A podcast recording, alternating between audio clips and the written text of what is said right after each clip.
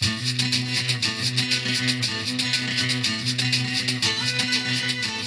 Museológicas Podcast é um programa de extensão construído por estudantes e professores do Departamento de Antropologia e Museologia da UFPE. Tem fomento da Fundação de Amparo à Ciência e Tecnologia do Estado de Pernambuco, a FACEP. A partir dele, discutimos temas da crítica da cultura e da cultura política no Brasil e mundo contemporâneo. Este programa e todos os outros estão disponíveis em todas as plataformas de suporte para podcast e também no perfil do programa nas redes sociais.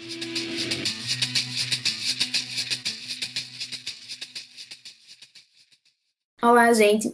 Este é o quinto episódio da série de Antropologia da Saúde, podcast gravado pelo Museológica Podcast. Hoje, nosso episódio conta com a presença especial de duas mulheres negras, a psicóloga e mestranda em antropologia, Camille Gomes, e da professora do Departamento de Antropologia e Museologia, Ana Cláudia Rodrigues. Ana Cláudia, organizadora do evento da Quarta Raiz, e a Camille está coordenando uma das mesas a mesa sobre política dos afetos, adoecimento dos corpos negros na, nas universidades brasileiras. Participam também desse episódio eu, Catarina Brito, mestrando em antropologia, e o professor do Departamento de Antropologia e Museologia da UFPE, professor Hugo Menezes. Hoje nós vamos falar sobre a saúde da população negra no Brasil. Eu gostaria de abrir um parêntese para dizer que estou muito feliz em participar desse episódio, tanto pela relevância do tema, quanto de ter o prazer de, da presença da mãe do Raul, Camille, Camille, que é minha colega da turma do mestrado. Eu aproveito também para lembrar que essa série ela foi produzida no ensejo da realização da quarta reunião de antropologia da saúde. Então, é, eu queria começar, né, perguntando sobre a pesquisa de vocês, é, como é que tá as últimas pesquisas que falam sobre é, raça e sobre saúde. Oi, gente. Gostaria de começar é, agradecendo né, a oportunidade também de falar um pouco aqui sobre meu trabalho, minhas pesquisas. Né? Hoje eu estou aqui no outro lugar, é, geralmente nesse podcast eu fico fazendo as perguntas, mas agradeço a oportunidade mesmo de estar aqui dialogando sobre isso e também está aqui com Camille, que também pesquisa nessa área, certo? Então, eu pesquiso sobre saúde da população negra e aí fazendo interface entre raça e vários outros marcadores sociais, assim, gênero, né? Trabalhei muito, na, a minha tese ela foi muito em torno dessa discussão é, da antropologia da ciência e da técnica, porque eu é, juntei aí essa discussão de raça e a questão da informação genética e desse discurso da genetização da vida. Então, foi uma discussão um pouco sobre isso. Então, desde 2018, né, que eu, ou desde 2008, desculpem, que eu trabalho com essa temática. A minha tese foi com pessoas que tinham doença e traço falciforme, e foi uma pesquisa feita aqui em Pernambuco, ah, em unidade de saúde que prestavam atendimento às pessoas com doença falciforme, mas também teve vários outros interlocutores nesse campo. Assim, trabalhei um pouco sobre políticas públicas de saúde, e aí para um campo mais amplo, saúde da população negra, mas com recorte para doença falciforme. Então, trabalhei com associações também de pessoas que têm a doença e o traço falciforme. Então, de uma certa forma, foi uma pesquisa com vários interlocutores né, nesse processo. Daí, eu venho com essa discussão de tentar pensar mesmo esse, essa questão da raça, racismo dentro da saúde. Né? Isso leva a uma discussão bem mais ampla, que são as relações é, raciais dentro da própria sociedade brasileira, porque a saúde ela não está apartada dessa discussão, né? ela é um reflexo também do, de como essas relações elas se estabelecem no, na sociedade como um todo. Então, aspectos é, referente ao racismo estrutural, ele é muito presente nessa discussão no campo da saúde, é, racismo institucional, principalmente, né, que é muito trabalhado nesse campo, e também os efeitos do racismo na população negra como um todo. Então, esse campo saúde da população negra é muito amplo, assim, é, você, ele tem discussões desde questões voltadas a, por exemplo, a questão de saúde mais tradicional, né, e aí tem pesquisa no campo da religião, matriz é, afro-brasileira, mas também nesse campo de intervenção biomédica, é, que aí é a área onde eu trabalho, né, e as instituições de saúde. Então, tem uma perspectiva política mesmo de é, inserção dessa discussão uh, trazida principalmente pelos movimentos sociais. Então, quando se discute racismo na saúde, Uh, isso é, é uma demanda do movimento social, do movimento social negro, e principalmente do movimento de mulheres negras, porque são elas que introduzem essa discussão, inclusive várias políticas que foram implementadas no Brasil, elas foram gestadas a partir dessa demanda dessas mulheres negras para pensar a, a raça e o racismo no campo da saúde. Né? Mais recentemente, eu estou com um trabalho agora é, nesse contexto de pandemia e da Covid-19, que a minha pesquisa de pós-doutorado, que é para pensar um pouco as experiências das profissionais de saúde negra que estavam, que trabalharam na linha de frente da Covid-19. Então, é uma é, tentativa aí de pensar todas essas desigualdades raciais que a pandemia nos apresentou. Né? O Brasil hoje ele é um, um, dos países onde mais morre, morreram e ainda morrem profissionais de saúde, e dentro desses profissionais de saúde, a sua maioria eram mulheres negras. Então, é um número muito alarmante, né? E aí a minha pesquisa, no, no momento, ela tenta pensar um pouco essas experiências em torno da relação de cuidado mesmo, o cuidado dessas mulheres, o cuidado de si e o cuidado dos outros, na linha de frente da Covid-19. Então, é uma pesquisa que está se iniciando, mas que eu já tenho gostado muito assim do que vem sendo apresentado, porque é um universo que a gente desconhece, tá? e as experiências dessas mulheres negras são muito importantes dentro dos serviços de saúde. Entretanto, elas, elas são completamente invisibilizadas dentro desse processo. Né? Então, acho que é uma pesquisa que vai dar muita discussão interessante para o campo da antropologia da saúde. Olá, pessoal. Eu gostaria de começar Agradecendo pelo convite, né? É uma honra estar aqui com o professor Hugo, com a professora Ana Cláudia, com a Ana Catarina, minha colega do mestrado. E, assim, é, um, é uma satisfação enorme poder falar sobre minha pesquisa, né? Eu estou finalizando esse ano, se as deusas permitirem, né? É, o mestrado, né, em antropologia pela Universidade Federal de Pernambuco. Bom, é, meu nome é Camille Gomes, e a minha pesquisa, o título da minha pesquisa é Racismo Institucional no Contexto de Violência Obstétrica em Hospitais Públicos do Recife. Dois pontos. Uma etnografia das narrativas de mulheres mães negras, tudo ifenizado. É, mulheres mães negras, porque trago o contexto da interseccionalidade para que a gente entenda né, o processo de, de democratização de acesso à saúde, se de fato existe esse acesso democrático dentro do universo né, das mulheres mães negras.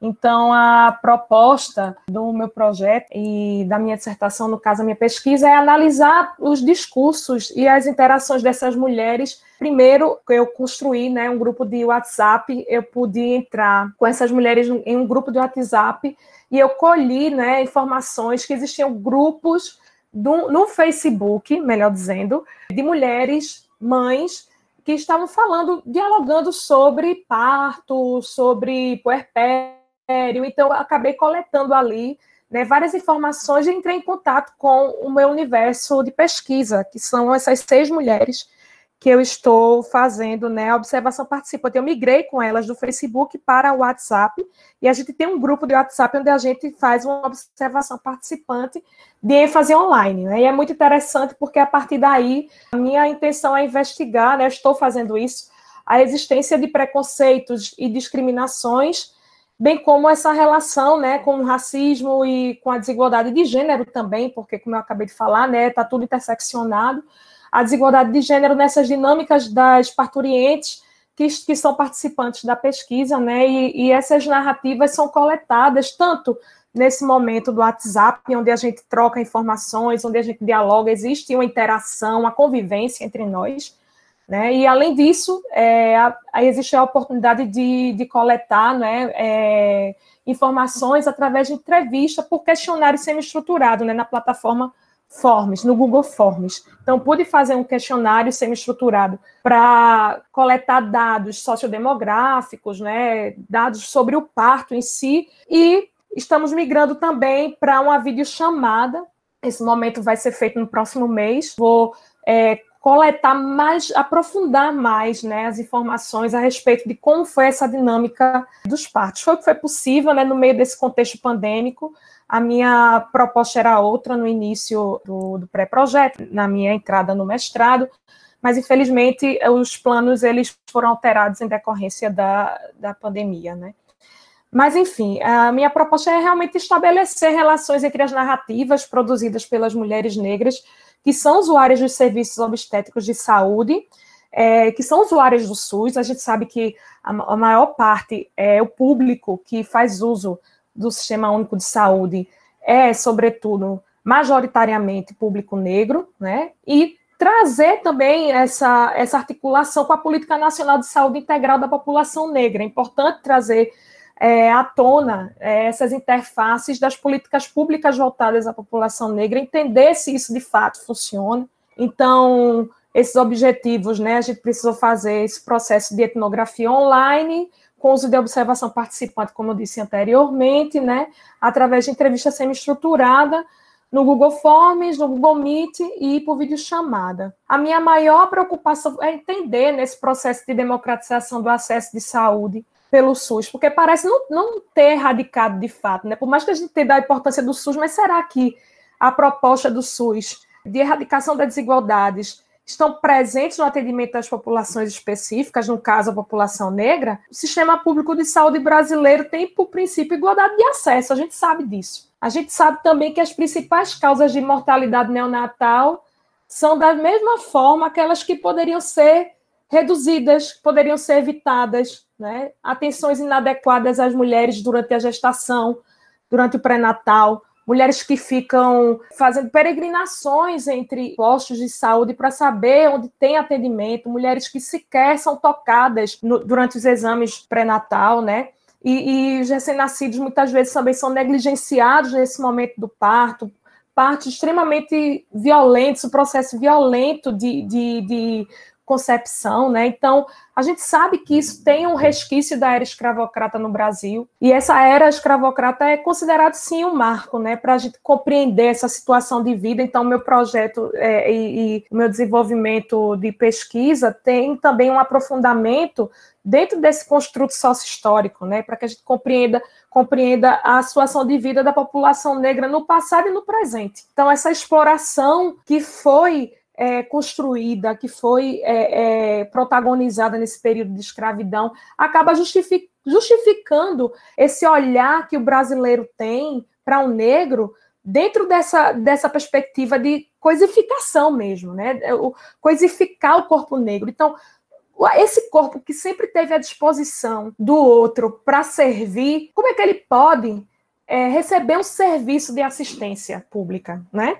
É um paradoxo. Sempre há 400, quase 400 anos, 388 anos servindo, sendo explorado. Aí, de repente, surge uma política pública voltada para a população negra, surge o SUS, né? E aí, será que é, o Brasil, dentro de toda a, a proposta imagética do que significa ser negro no Brasil, será que esses equipamentos públicos de saúde estão prontos para servir a população negra. Então, é, é por aí que a gente vai desenvolvendo né, esse, esse trabalho a partir desse imaginário social brasileiro, questões do movimento eugênico também, que tem tudo a ver né, com essa questão da violência obstétrica. Então, se eu entendo que existe a proposta do bem-nascido, né, que é etimolo etimologicamente a palavra eugenia vem dessa proposta aí de ser bem-nascido. Então, como é que o negro pode nascer bem?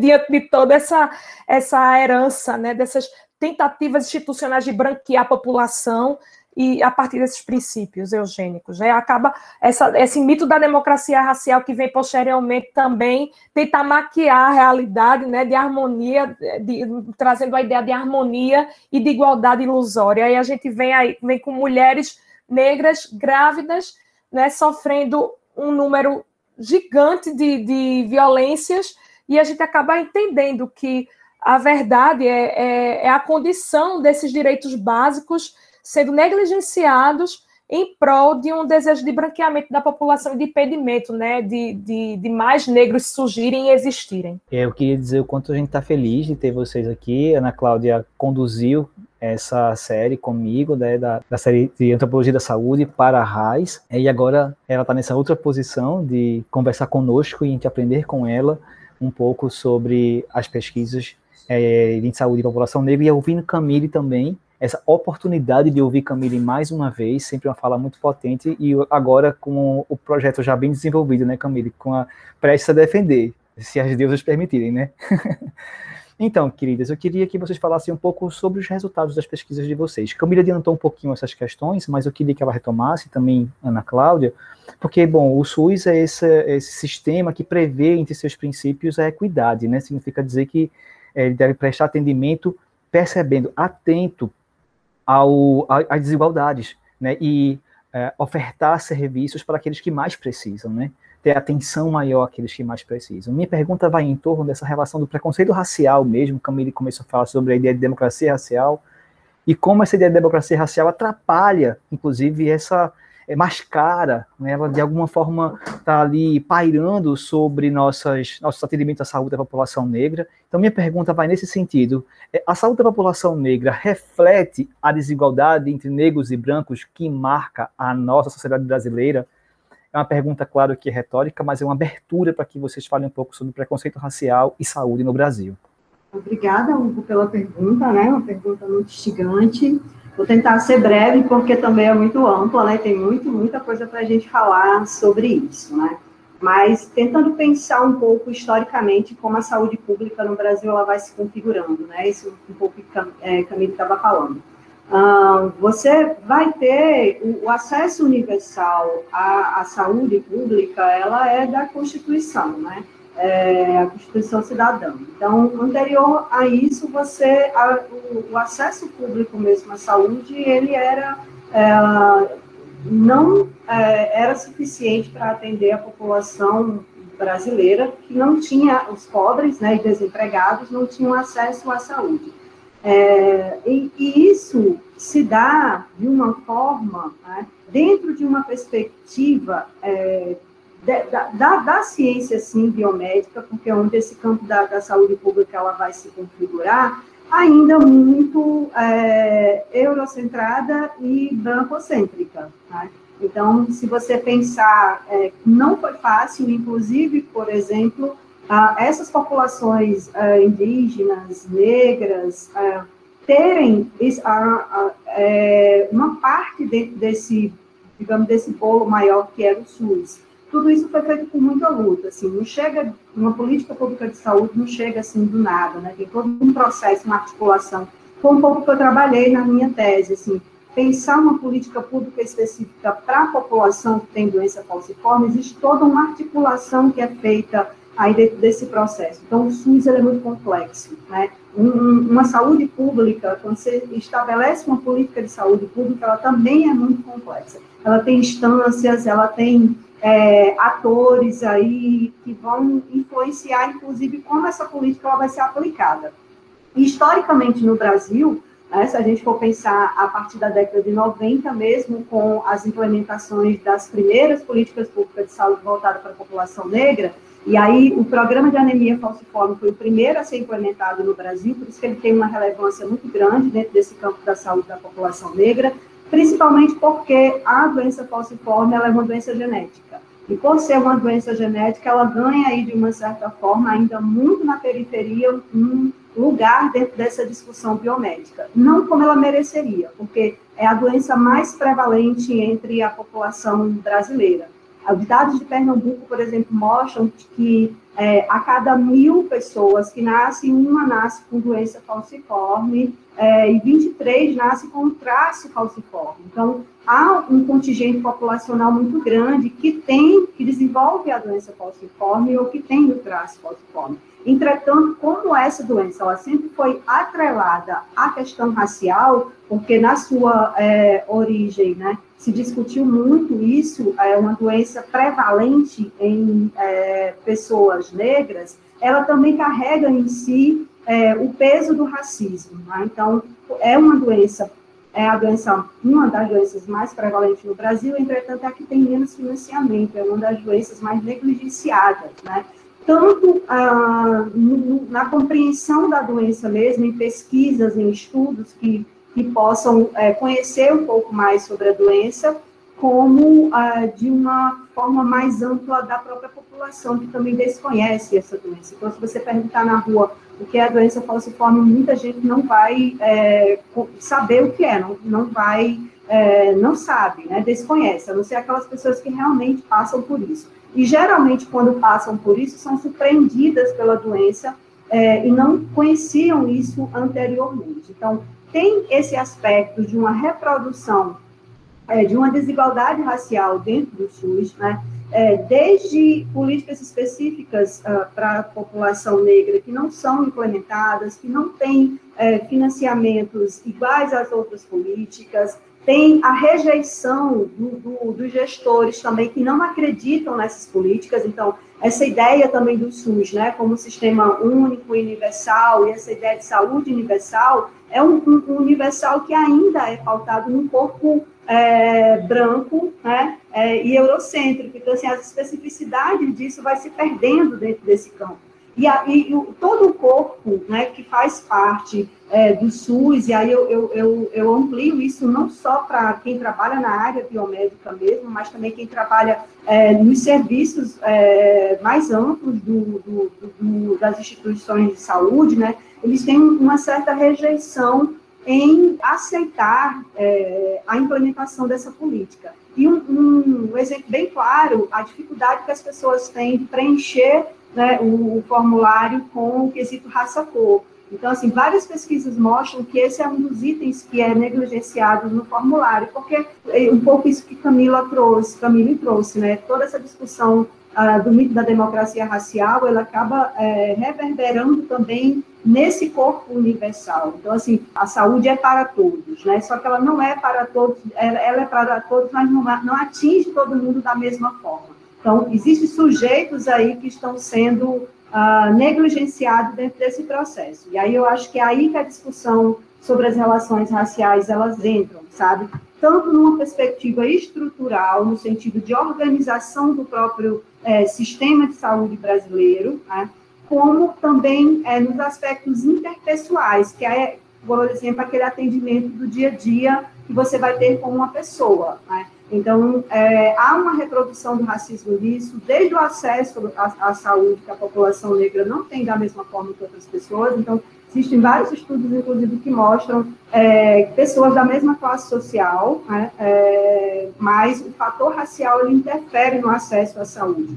É, e a forma também como esse corpo ele é tratado dentro desse serviço de saúde. Né? Então, assim, parte de uma ideia de um não corpo, né? Camilo estava falando um pouco agora, né, dessa questão da, da, da violência obstétrica, né, de tudo isso que é, cobre esse corpo da mulher negra, mas, por exemplo, a questão da dor, que ela passa muito pelas mulheres que têm doença falciforme, porque a doença falciforme ela causa muitas dores, né? É, e muitas relatavam que os médicos não acreditavam quando elas falavam que estavam com dor porque já existe um pressuposto de que o corpo negro ele pode sofrer. Então, é esse corpo que não, que não precisa de cuidado. Então, é aquele corpo que cuida sempre. Então, é, esse corpo que cuida, ele pode sofrer, ele pode ter dor. E isso acontece com as mulheres, né, quando vão ter filhos também, em que elas é, passam por esse processo de sofrimento de dor, né, muito maior. Então, assim, ah, você é negro, pode sofrer, pode ter, ter dor, né, você aguenta, você é forte. Então,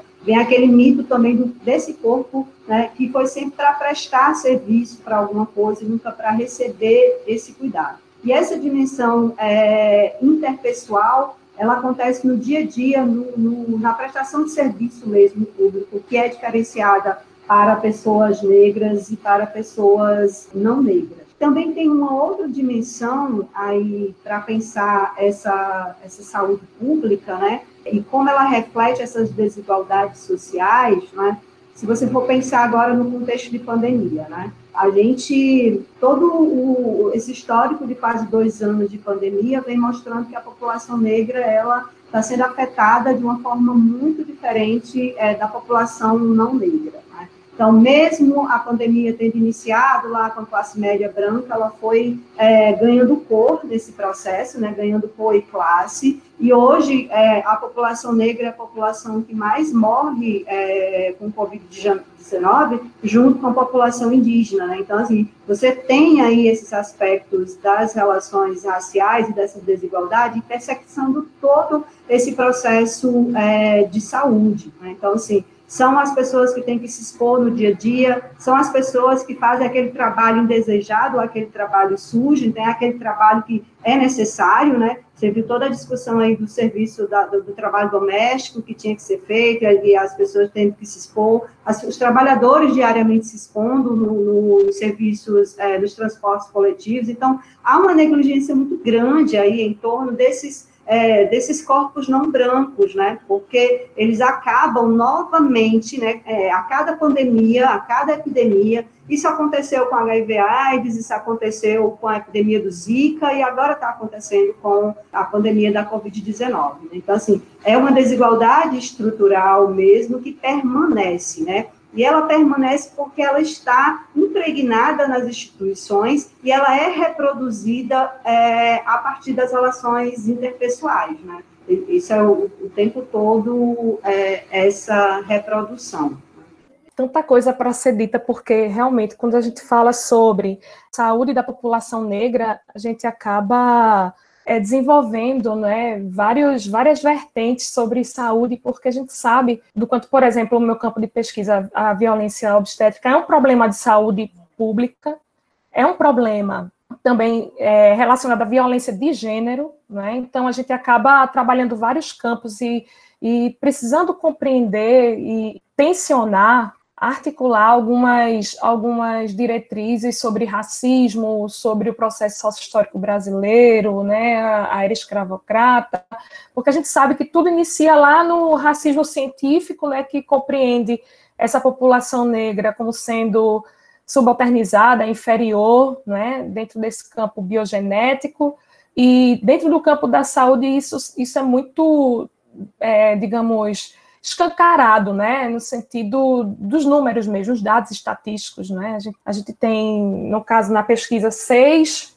mulheres que estão sendo observadas e que estão respondendo o questionário, né, é, algumas já responderam, outras estão terminando, porque é um assunto muito delicado, né, e, e que altera tanto é, a vida dessas mulheres na, na, questão fisiológica, como também psicológica, né? Eu também sou psicóloga e isso ajuda, né, na acolhida dessas mulheres e na forma de compreendê-las dentro de todos esses aspectos socioemocionais. Então, esses fatores, se esses fatores eles continuarem sendo negligenciados, a gente acaba percebendo quanto que essa perpetuação mesmo de, desses inacessos e que essas ações de, eh, dos serviços de saúde acabam negligenciando né, a, a qualidade de vida e, e, as questões sexuais e reprodutivas. Né? É um problema de, de, de saúde reprodutiva também que precisa ser evidenciado. E o racismo, migrando do racismo científico ao racismo institucional, a gente entende que isso se desenvolve de uma forma muito sutil. Não é fácil para essas mulheres, ao, ao responder um questionário, identificar que está sendo violentada, que está sendo negligenciada. Porque existe um processo, como a gente né, é, tratou anteriormente, de naturalização desses, dessas ações, né? um processo de naturalização a partir do momento que se acha normal um médico gritar um médico não tocar, rodar, ficar migrando de sala em sala dentro do hospital, ou antes disso, ficar migrando de posto de saúde para outro posto, porque aqui não tem atendimento, então vai para aqui, vai para lá, sem atendimento pré-natal durante muitos meses, e quando já tem um atendimento, já está perto de parir, né, o caso de uma das interlocutoras, né? Então eu fiz uma série de perguntas para elas, né, para que elas pudessem dizer quais eram as experiências, sentimentos, e procedimentos vivenciados durante o parto que elas puderam perceber dentro do, da, dos limites, né, que elas têm a respeito disso, porque, como eu disse anteriormente, não é simples identificar, por ser um processo mesmo naturalizado e elas acabam introjetando isso como se fosse algo que, comum, né? Então, se o profissional realizou procedimento envolvendo força física, né, de forçar é, com os braços na barriga da gestante, se teve contato com o bebê adiado, se teve corte imediato do cordão umbilical, porque existem diretrizes do Ministério da, da Saúde que colocam, né, alguns institucionaram algumas práticas que são violentas para que esse protocolo fosse seguido pela equipe de saúde. Então, como por exemplo, o rompimento artificial da bolsa, algumas acabam trazendo também, não é, os fatos, né, de lavagem intestinal, de fazer, a, no caso, a depilação, né, sem consentimento, é, proibição de ingerir alimentos e bebidas, conversas paralelas entre os profissionais durante o parto, impedir acompanhante, fazer exame de forma dolorosa, é, negar algum tipo de alívio para dor e fazer uso de algum, de algum uso de medicação, de imediato, sem nenhum tipo de, de alternativa, fazer xingamento, grito, ouvir grito, grosseria, de ouvir, ah, você daqui a um ano vai estar aqui de novo, uma delas ouviu, e dizer assim, ah, você aguentou muito mais quando estava lá, vai, vai vir com frescura agora, kkkk, né, sabe, fazer um, um, um momento assim de, de, enfim, constrangimento, né, protagonizar esse, esse, esse chega a dar uma, uma atenção de falar, porque não é fácil, gente. É muita, muita, muito sofrimento para essas mulheres, né? De ser forçada a amamentar. Eu fui também vítima de violência obstétrica, né? Então eu acabo me envolvendo emocionalmente com esses relatos, né? De, de, de repente estar tá lá amamentando o bebê e, puxar o bebê de vez do peito porque o bebê não fez a pega correta. Enfim, desconsiderar alguma recusa, uso de fórceps, demora para ser atendida, né? menção debochada da vida sexual, sem privacidade, né? Então, é, são, são inúmeros relatos que, e que são sutis, né? que são sutis. E o racismo institucional ele tem essa característica de ser velado e que, ao mesmo tempo, a, os profissionais de saúde eles não estão, digamos que, predispostos, e eu falo isso sem, sem, querer generalizar, mas ao mesmo tempo sabendo que existe uma representatividade grande de profissionais de saúde, sobretudo os médicos, né, de acordo com os relatos que eu venho escutado e das pesquisas que eu venho também acompanhado, de que os profissionais de saúde eles não estão atentos às políticas públicas voltadas às populações negras. Então, está é, tá aí né, a, a razão do porquê que existe um alto índice de mortalidade materna e, e, também essa mortalidade desses bebês no momento do parto, porque a negligência ela é evidente. Ela é evidente e a gente sabe que, que dentro da, da antropologia a gente precisa, a gente tem uma, uma dívida né, de, de dar conta desse acolhimento e também compreender diante de tantos estudos é, dentro dessa, desse âmbito do racismo científico, da própria antropologia criminal, que dava conta dessas questões dos traços que, que eram trazidos como potenciais eh, criminosos ou pessoas que eram ameaçadoras. Então, hoje a gente entende o porquê que existe né, esse, essa inclinação para impedir o nascimento dessas pessoas. A gente fala disso, parece que é uma coisa assim, uma acusação muito grave, né? Ah, será que estão querendo impedir o nascimento? Mas digamos que diante dos dados estatísticos, sim é um desejo mesmo de aniquilar o nascimento dos negros, é um genocídio. Então a gente compreende, né, dentro desse processo de violência obstétrica, uma inclinação genocida de, de dar conta, digamos, desse desejo implícito, né, de, de branqueamento da população, enfim. É, eu queria então que tu falasse assim, acho que tem duas questões, principalmente na fala de Camille, né, que ficou mais clara, sobre a relação dos profissionais de saúde, principalmente os médicos, que eles, a maioria são brancos, e aí a gente vai pensar também na, nesses profissionais né, de saúde que tem uma gritante diferença né, de, de, cores, né? Você vai pegar os médicos e você vai pegar os, os técnicos de enfermagem e a gente vai percebendo isso, né? Então, é, acho que um pouco desse relato que tu traz, dessa relação dos profissionais de saúde, e aí Ana Cláudia está com uma pesquisa, né, que é sobre os profissionais, então pudesse falar um pouco mais, e também sobre a Camila, sobre essa relação da mulher, para além dessa mulher enquanto no parto, nessa né, relação do, do parto e da raça, mas assim, de uma forma geral, a saúde da mulher negra? Então, recentemente saiu alguns dados da Fiocruz, né, é, em relação a questões mais estatísticas mesmo, né, sobre os profissionais de saúde, Uh, e tem um dado que é muito interessante, assim, 70% dos profissionais de saúde são mulheres, né? Mas quando você vai ver em que áreas essas mulheres estão, né, você vai ver que elas não ocupam, digamos, aquela é, a hierarquia maior, né, que seria aquele o médico, elas não ocupam esses espaços, né? então elas vão estar lá na enfermagem, né, e principalmente como auxiliares de enfermagem, ali nesses outros serviços, né, fazendo aquele serviço que nem todo mundo queria fazer, né, então, às, vezes usa até a expressão aquele serviço sujo, né, então, o médico vai lá, faz o procedimento, mas quem tem que fazer tudo, são as enfermeiras e as auxiliares é, de enfermagem. Então, tem um processo aí desigual nessa, nessa nessa profissão, né, no, no, no, local que elas ocupam dentro desse espaço. E quando você vai pegar os médicos, né, e aí você percebe, né, que a grande maioria, como você fala, realmente são brancos, né, é, e, e, homens ainda. Então, existe aí todo um, um, um, processo, a própria saúde, né, eu vou usar aqui esse termo biomédico, porque eu acho que pega a medicina, mas também outras é, áreas que fazem essa interface, né?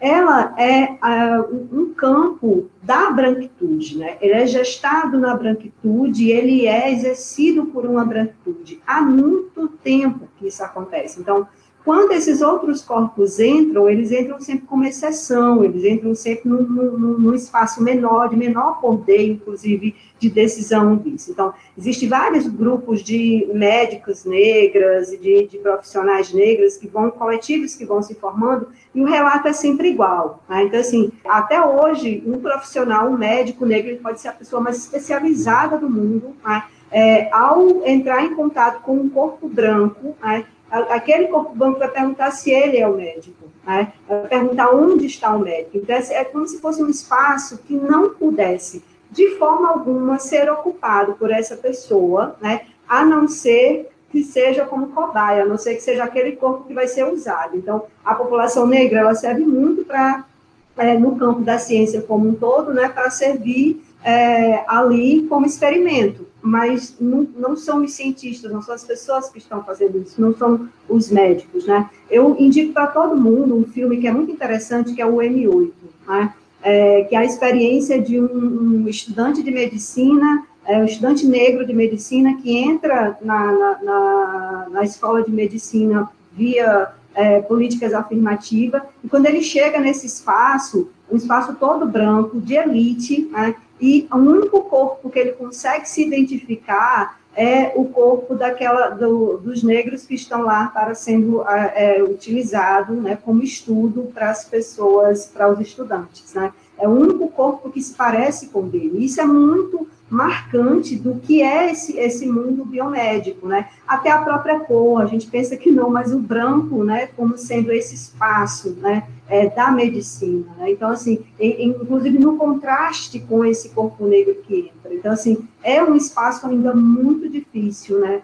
de ser ocupado por essas é, pessoas, né, e assim é um espaço que é, estruturalmente mesmo ele é produzido né, e reproduz essa lógica desigual do, é, do racismo mesmo. Ele é produzido para não ocupar esses corpos, né? Então, assim, quando o Camille fala que há um genocídio, né, dentro desse processo é, com as mulheres, com é, seus filhos negros, né, porque há uma necropolítica aí é, impregnada né, dentro dessa instituição, né, atuando o tempo todo nesse processo de barrar esse corpo, né? É, de, e isso se dá de formas tanto conscientemente como inconscientemente, é, né? E isso se dá de várias formas. Por exemplo, agora a, na Covid-19, vários relatos de pessoas que negaram ser atendidas por profissionais negros, né? Inclusive saiu em reportagens, em tudo. É, pessoas é, brancas não queriam que o profissional aplicasse a vacina porque era o negro, né? Então,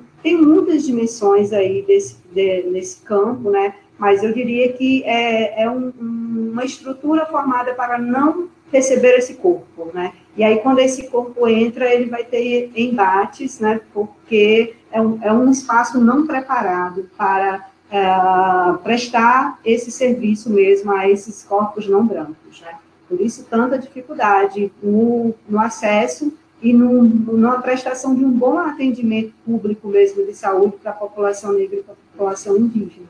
É interessante pensar nessa questão da necropolítica, né, porque a gente percebe dentro desse, dessa construção hierarquizada no hospital que existe né, um processo mesmo de distribuição de poder, né, inclusive entre os profissionais e que essas violências elas são múltiplas, elas vão se desencadeando ali, muitos profissionais negras trabalhando como técnica de enfermagem e assim acolhendo mulheres e assim a gente percebe que esse processo de hierarquização reproduz violência e ao mesmo tempo que essas mulheres são violentadas no contexto profissional, existe também né, a questão da violência do atendimento, da forma de falta de insumo, da, do, da não acolhida, enfim, é, é, violência atrás de violência e, e esse processo de, de, reprodução desse racismo institucional, ele é hierarquizado e ele se transversaliza, né, dentro dessa pirâmide. É, é interessante de observar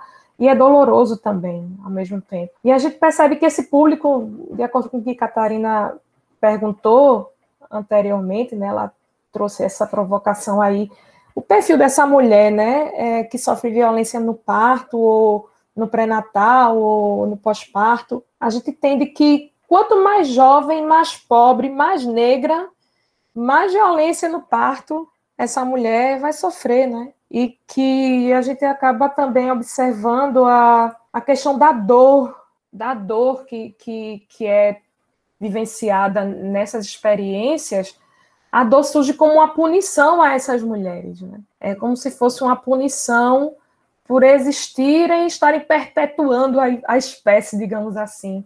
É uma dor que, que, que vem para punir, para culpabilizar também. Isso se vê muito no discurso, né? A gente percebe nas pesquisas, e inclusive também na minha pesquisa, a, a ideia assim: ah, você não fez isso, então toma. Né? Mais ou menos essa ideia que e é muito reproduzido isso, né? muito reproduzido essa fala. Então, a gente entende né, que, que ser mulher e negra significa fazer parte dessa, dessa estrutura social inferior, né? Que, e que é diferente de ser mulher branca. A gente sabe que a mulher branca também sofre violência obstétrica, que ela também está ali dentro da margem da pobreza, algumas estão, mas existe essa pirâmide social em que a mulher negra está na base, como Angela Davis costuma dizer em suas obras, né? Então, as, as negras são comumente mais pobres, têm seus corpos hipersexualizados, né? Ou seja, ela está aqui porque ela, ela fez sexo,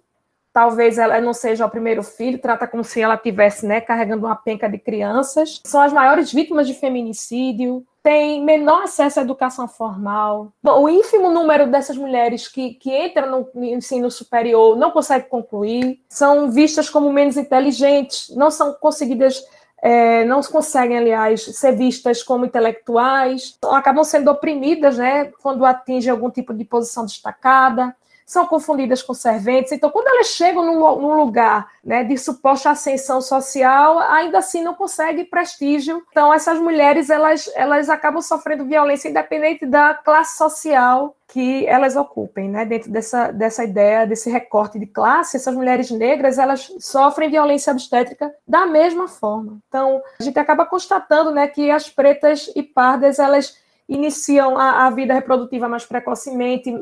Metade das, das minhas interlocutoras né, iniciaram a vida reprodutiva precocemente. E, e assim, essas que, que iniciaram a vida reprodutiva precocemente tem mais filhos. Não foram planejados e sem parceiro. Então, mas, evidentemente, a gente percebe a questão da, da, solidão da mulher negra, né? Sendo vivenciada por essas mulheres. E assim, essas mesmo três mulheres, elas não tiveram assistência adequada de pré-natal e sofreram violência obstétrica, obviamente. É, são dados alarmantes e que a gente precisa questionar, não é? Não é por acaso que, que exatamente essas mulheres acabam sofrendo, estão fazendo parte do número da, do aumento da morte do povo negro, né? Não só nas favelas, não só dentro dos presídios, a gente percebe também dentro dessas instituições de saúde essa, essa, o corpo negro sendo derrubado também.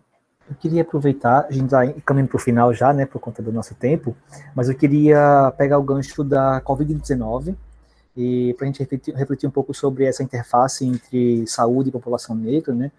É, queria perguntar Ana Cláudia primeiro, é, eu vi, Ana Cláudia, tá, que a Associação Brasileira de Hematologia e Hemoterapia e Terapia Celular publicou um documento com recomendações para redução de morbidades em pacientes que lidem com a doença falciforme. Ou seja, a população que tem doença falciforme, né, ela está mais vulnerável à morte com a Covid-19.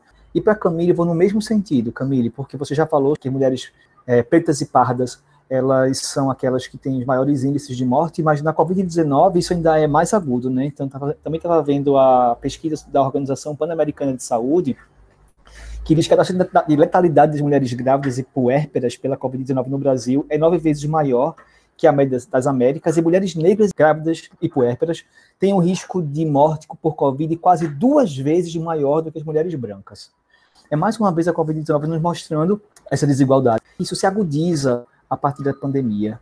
A população negra ela fica nesse lugar, a vulnerabilidade da vulnerabilidade, sabe? Então assim, a, a cada evento desse de saúde que ocorre, assim, as vulnerabilidades que já existem de uma forma estruturais, elas é, se potencializam, né? Quando ocorre um fenômeno desse como é, a pandemia da Covid-19, né? Porque elas já vivem essa situação.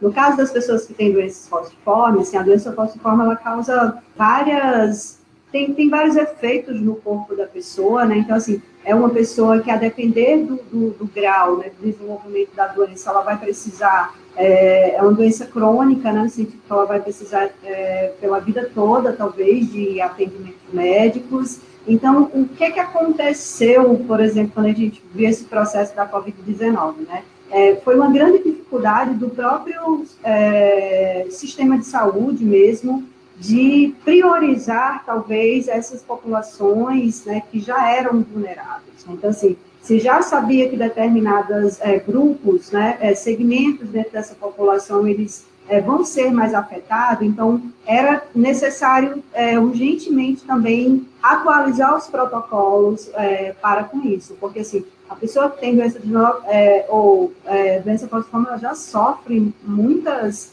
interferências mesmo por conta da doença, então a Covid-19 vai deixar ela mais vulnerável ainda. Eu não tenho dados, eu sei que isso já foi feito pela é, Associação Brasileira de Doença Falciforme, do levantamento de quantas pessoas é, morreram por conta da Covid-19 é, tendo doença falciforme, mas eu sei que já tem pesquisas sendo feitas em torno disso, né? Eu não estou acompanhando muito, porque ah, eu acompanho, mas não estou pesquisando mais sobre isso, então fico um pouco é, devendo essas informações mais detalhadas, talvez, para vocês, né? Mas é essa ideia mesmo da, da, da, da, vulnerabilidade que ela se potencializa mesmo, e é, se potencializa em determinados corpos, né? E são esses corpos negros que vão é, sofrer as consequências, sim. É, e é, é bem interessante também, porque tem um aspecto é, quando a gente pesquisa no campo da antropologia da saúde, principalmente, né, é, sobre saúde, a gente tem se voltado muito, por exemplo, para o sistema público de saúde, né? Claro, porque é o sistema que nos acolhe, é onde a gente pode fazer pesquisa.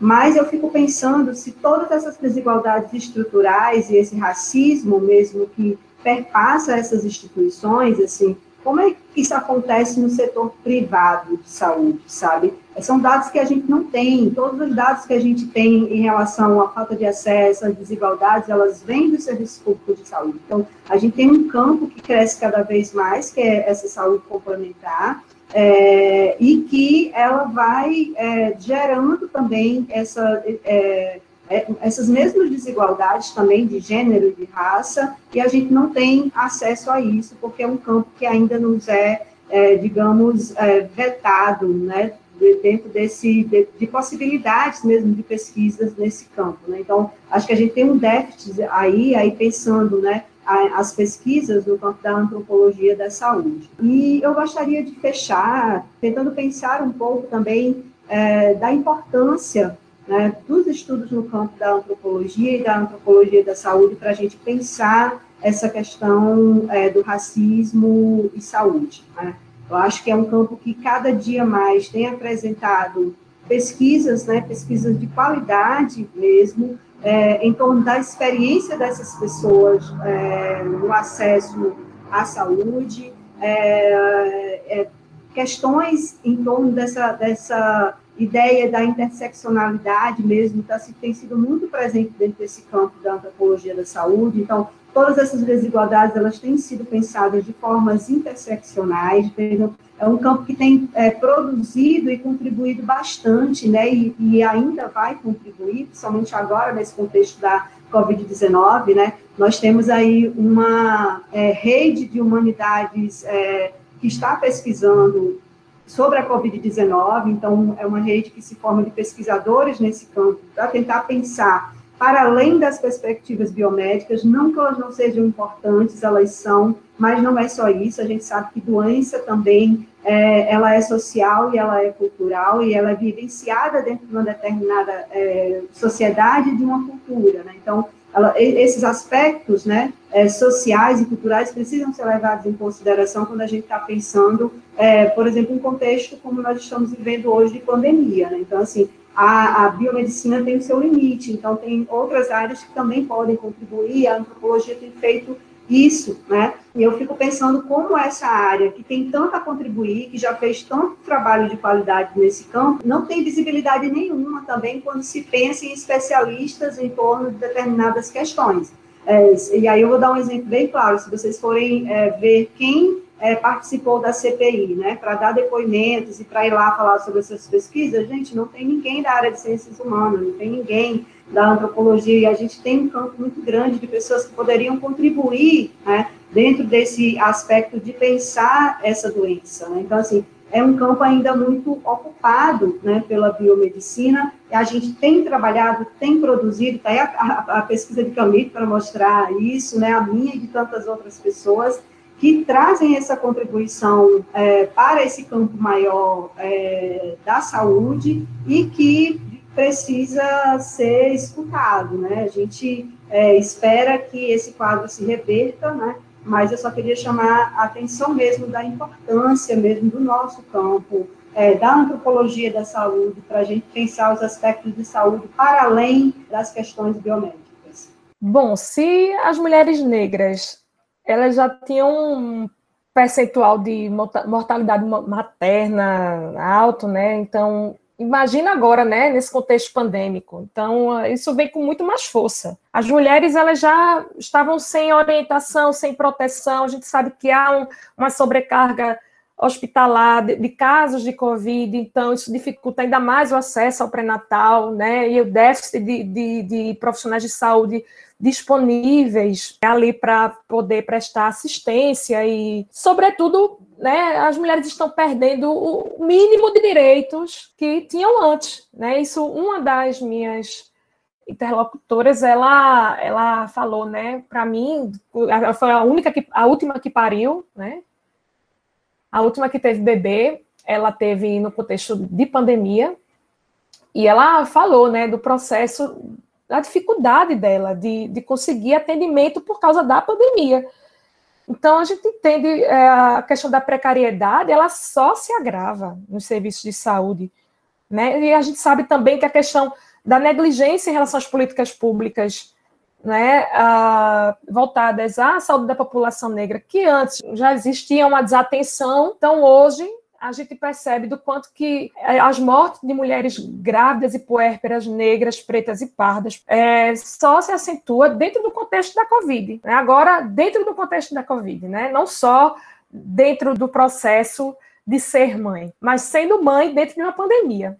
E as, as mortes né, dessas mulheres, desde o início da pandemia, eu estou vendo aqui um, um, estudo da Fiocruz, bem recente, dizendo que ah, essas mortes dessas mulheres superaram os 78% dos óbitos das gestantes, brancas em todo o Brasil. Então, muito pesado, né? Em relação ao total de grávidas e puérperas mortas no país pela doença, as negras representam 56,6% do total de casos. Então, a gente tem um número muito alto né, de mulheres morrendo e a gente percebe do quanto que as coisas só se aprofundam. Né? A pandemia não só agravou, mas trouxe para essas mulheres a experiência de total insegurança, de desinformação, em relação à Covid, em relação à gravidez, a gente viu a questão da, da vacinação, né, que a gente pôde acompanhar, os protocolos, gente, muito desencontrados né, do Ministério da Saúde, que é diretamente responsável pela falta de informação, inclusive dos profissionais de saúde, não só dessas mulheres, os profissionais de saúde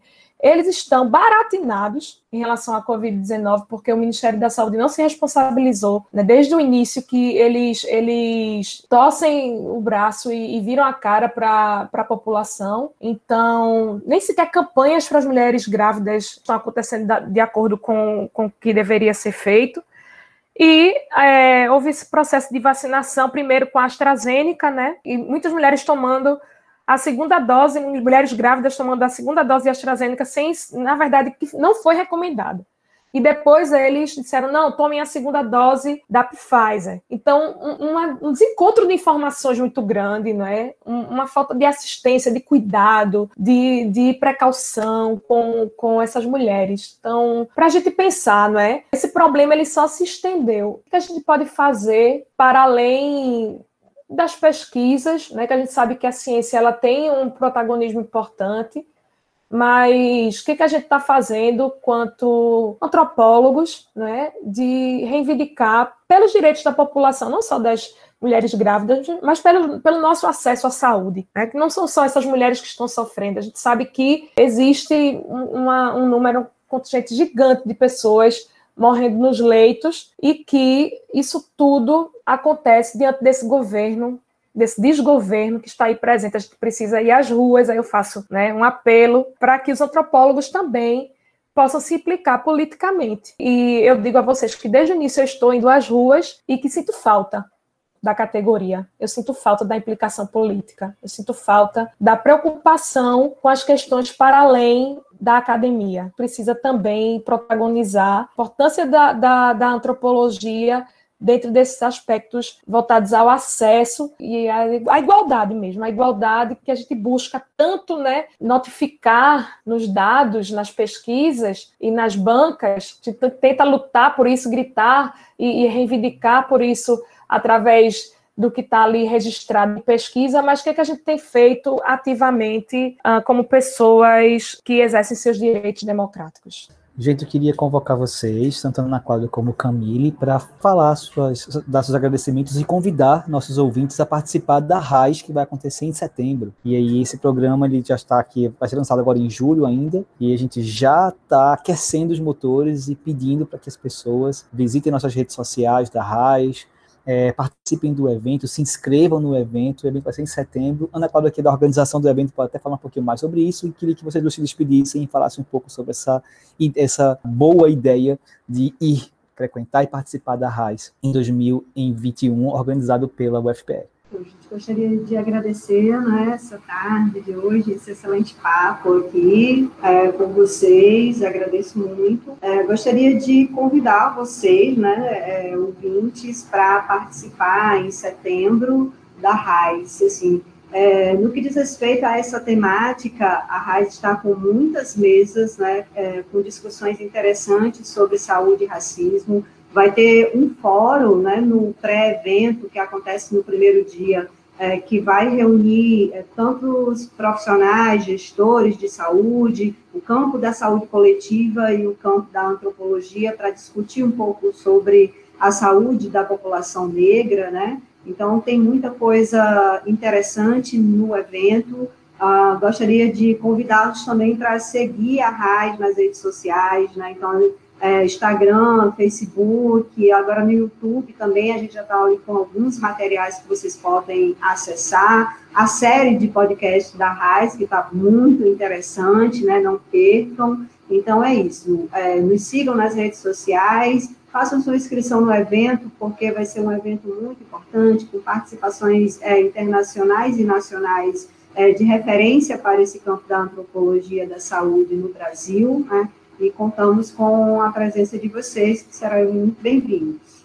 Bom, pessoal, é, gostaria de encerrar agradecendo mais uma vez, né, pela minha participação, o convite que vocês fizeram. É, eu me sinto muito honrada e grata e satisfeita, enfim, queria dizer do quanto que é importante, né, eventos como o da RAIS, né, é importante que todos participem. A gente precisa movimentar a antropologia dentro desses espaços, né, a gente precisa é, compartilhar as nossas ideias, nossas pesquisas, enfim, nossas construções, nosso desenvolvimento, principalmente agora nesse momento que a gente perdeu, né, a presença das pessoas, participar de eventos, de eventos assim é de extrema relevância, né, para que a gente possa comungar né, daquilo que a gente tem absorvido durante as nossas pesquisas e, e enfim, sala de aula virtual, né, gente? Então participem, se inscrevam, eu também vou participar e sigam Escutas Pretas, que é uma rede que eu tenho, né, uma, uma página, aliás, que eu tenho no Instagram, que fala sobre raça, relações raciais, sobre racismo, e é bem interessante, arroba Escutas Pretas. Certo, pessoal? Um beijo a todos e mais uma vez obrigada. Obrigado, gente. Muito obrigado e até o próximo programa.